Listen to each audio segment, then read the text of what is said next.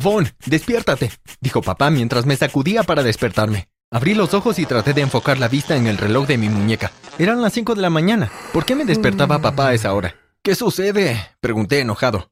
Me senté y observé la habitación. Al lado de mi padre y de mi hermana mayor, deciré, estaban parados otros dos hombres.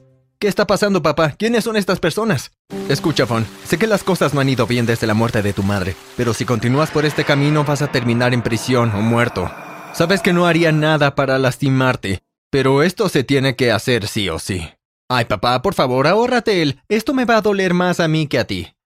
Si quieres que me vaya, me iré ya, le dije mientras me levantaba. Papá se tapó la cara con una mano y lloró mientras Desiree trataba de consolarlo. Los desconocidos me pusieron una funda de almohada negra sobre la cabeza. Me arrastraron fuera de la casa como si fuera alguien de la lista de los más buscados y me metieron a un automóvil. Si papá no me quería, entonces yo no lo quería a él. Hola, mi nombre es Bon. ¿Ya le diste a me gusta y te suscribiste al canal? ¿Y qué hay de la campana de notificaciones? ¿Ya la presionaste? Si no lo has hecho, ¿qué estás esperando? Hazlo hoy. Hace algunos años mi madre falleció y mi vida no ha vuelto a ser la misma desde entonces. Mi madre realmente me entendía, mientras que mi padre lo único que hacía era criticarme. Trataba de no estar en la casa cuando él estaba. Empecé a faltar a la escuela, salía con la gente equivocada. Me escapé durante dos semanas, incluso dejé que algunos amigos vinieran a casa mientras papá no estaba. Se robaron dinero y joyas, incluyendo el reloj que mamá le había regalado a papá por su decimoquinto aniversario. Luego de un largo y ajetreado camino, por fin nos detuvimos. Escuché la puerta y un hombre me quitó la funda de la cabeza. Hola, hijo, es un gusto que te nos unas. Bienvenido a la Escuela para Niños Problemáticos de San Agustín. Mi nombre es Sean Chase y soy el director de la escuela. Espero que tu estancia con nosotros sea placentera. Miré alrededor. Ya no estábamos en territorio civilizado y el camino de tierra era prueba de ello. Miré alrededor y vi a unos 15 chicos trabajando en el campo. El señor Chase gritó, Oigan chicos, ¿por qué no vienen a saludar al chico nuevo? El movimiento de los chicos parecía lento e inestable mientras se dirigían hacia mí. Sus ojos se veían hundidos y debajo de ellos había oscuras y pesadas ojeras. Sus ropas estaban sucias y agujeradas. Algunos niños vestían de blanco mientras que otros vestían de rojo. Cada uno me dio la mano, algunos más amistosos que otros, antes de volver a sus tareas. El señor Che llamó a un miembro del personal. Vamos a acomodarlo y vestirlo para que pueda comenzar el día. Pronto caí en la agotadora rutina de la escuela. El día solía empezar a las 5 de la mañana y todos los chicos se reunían en el comedor para desayunar. Después de limpiar, las clases comenzaban a las 7. Luego venía la parte del día que los niños temían, los ejercicios. Detrás de la escuela había una pendiente muy pronunciada. La apodaron El Diablo. Todas las mañanas a cada estudiante se le entregaba un saco de arroz de 20 libras, con el que tenían que dar 15 vueltas de arriba abajo de la colina, después de lo cual teníamos que hacer varios ejercicios, como carreras largas, subir y bajar la colina sosteniendo una llanta, patadas de tijera, flexiones, sentadillas en la pared hasta que nos quemaran las piernas o sintiéramos los pulmones en llamas. El personal de la escuela disfrutaba burlarse de nosotros. En una ocasión, cuando me caí en una de las carreras, el señor Quentin, un miembro del personal, animó a los chicos a que me ayudaran. Me tomaron de las piernas y me arrastraron hasta la línea de la meta, y por más que pedí que se detuvieran, no lo hicieron. Por la noche, cuando los chicos estaban solos, hablaban de los horrores que ocurría dentro de las instalaciones. Los chicos que intentaban escapar eran encerrados en un armario y encadenados. Pensé que se lo estaban inventando hasta que vi las marcas en las muñecas y tobillos de Antonio. Cada día podías ganar máximo 3 puntos. Necesitabas 60 puntos para llamar a tu casa. A los favoritos se les tenía permitido hacer visitas a su casa, rentar películas o incluso practicar deportes. A los padres no se les tenía permitido hacer visitas sin un permiso. ¿Y los chicos que logran ir a casa por qué no les dicen a sus padres lo que está pasando aquí? Pregunté. Porque el señor Chase va con ellos a visitar a sus familias, ya que es un solo pase de una tarde. Estando en la escuela me hice amigo de un chico llamado Barry. Él era un poco gordito y llegó casi al mismo tiempo que yo. Esa noche, Barry y yo, junto con algunos otros chicos, teníamos tareas de cocina. Ah, estoy agotado. No puedo esperar para ir a la cama, le dije a Barry mientras colocábamos los platos sucios en el fregadero. No entiendo por qué el señor Chase tiene la necesidad de entrenarnos como si fuéramos gladiadores. Todo lo que hacemos es entrenar y trabajar. De regreso al comedor, vi a una mujer dar la vuelta en la esquina. Sentí como caía mi mandíbula. ¿Mamá?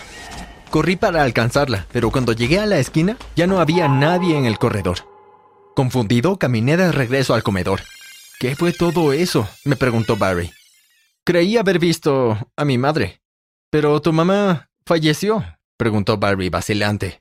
Ya sé, pero la persona se veía igual que ella. Creo que estás alucinando, hermano. Solo estás exhausto.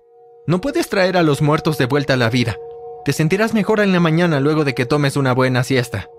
Al día siguiente no me sentí mejor. Miraba sobre mi hombro para ver si de casualidad llegaba a ver otra vez a la mujer, pero nunca estaba ahí. A pesar de que constantemente sentía como si alguien me observara.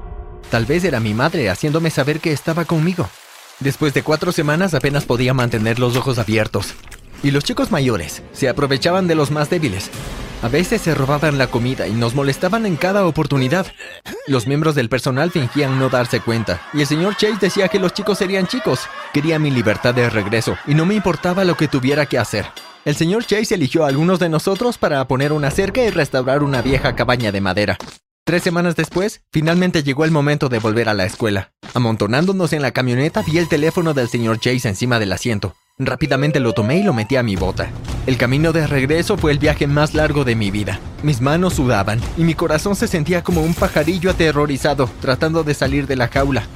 Sabía que debía mantener la calma, o si no me atraparían. Cuando llegamos a la escuela solté un suspiro de alivio. El señor Chase nos dijo que guardáramos las herramientas en el cobertizo. Cuando todos habíamos salido, apagué el teléfono y lo metí entre dos tablas del piso. En la cena, el señor Chase se dio cuenta de que perdió su celular. Fue ahí cuando las cosas dieron un giro terrible. Registraron cada habitación. Cada uno de los chicos fueron llevados a una habitación y registrados por el señor Chase. Los 20 chicos que fueron a restaurar la casa con él fueron señalados y les pusieron playeras rojas. Sé que uno de ustedes es el culpable. Esta escuela no descansará hasta que mi teléfono sea encontrado, gruñó el señor Chase.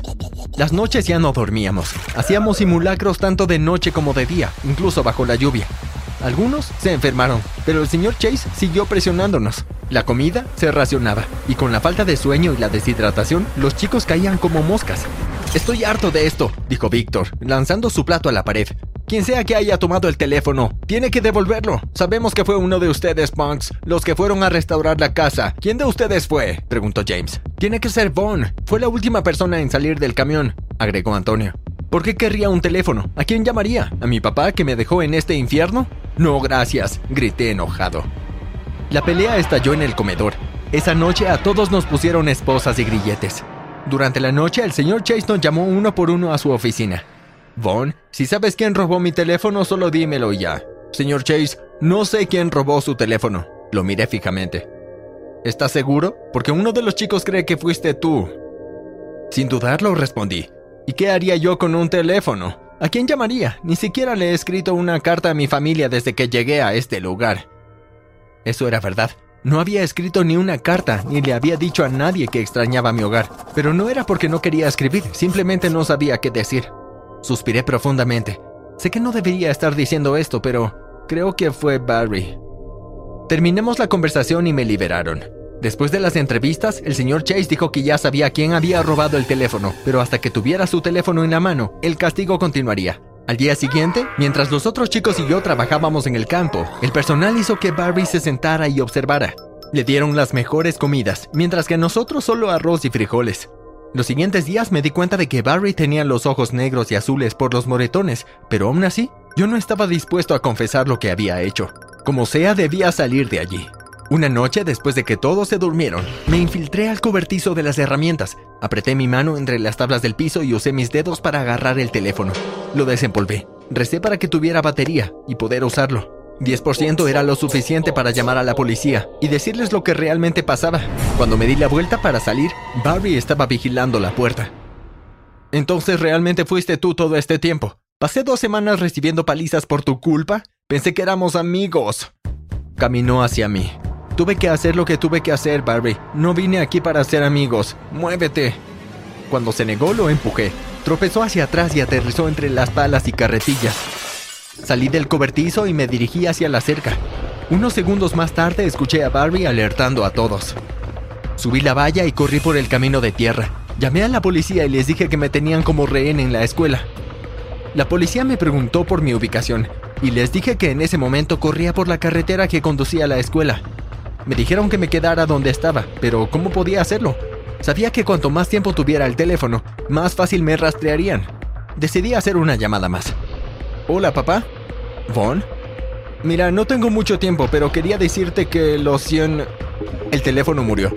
Maldita sea. Tiré el teléfono a los árboles. Escuché que se acercaban camiones y gritos de voces que eran familiares. Me lancé hacia los árboles. Miré hacia atrás y noté que linternas se movían hacia mí. Recé para que la policía me encontrara antes que ellos. Desde el bosque escuché las sirenas y corrí hacia ellas. Comencé a sentirme mareado, pero necesitaba estar alerta. Llegué al camino de tierra, pero fue muy tarde. El coche de la policía pasó a toda velocidad. Intenté correr y hacer señales, pero estaban demasiado adelante. Alguien me agarró el brazo. Pequeño ladrón. No puedo esperar a volver a la escuela para hacer de ti un castigo ejemplar, bufó el señor Chase. Unos segundos después se detuvo una camioneta y el señor Chase intentó forzarme a entrar.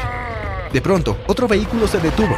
Las luces apuntaron hacia nosotros. Escuché una puerta. Muy bien, señor Chase, ponga las manos sobre su cabeza. Aléjese del muchacho. No podía ser. La persona que caminó hacia nosotros. ¿Mamá?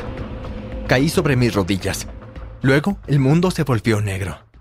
Me desperté con el sonido de pitidos y voces familiares. ¡Despertó, despertó! gritó Desiree emocionada. Hola, Bon. Sí que nos diste un susto, dijo papá apretando mi hombro suavemente. Entonces mis ojos se posaron en la cara de alguien que nunca pensé que volvería a ver al lado de la cama del hospital. Hola, bebé. Mamá se inclinó y me abrazó con fuerza. Cuando nos separamos, la miré. ¿Esto es real? ¿También estoy muerto? No, bebé, estás muy vivo, y yo también. Y si estuviste viva todo este tiempo, ¿por qué nos hiciste creer que estabas muerta?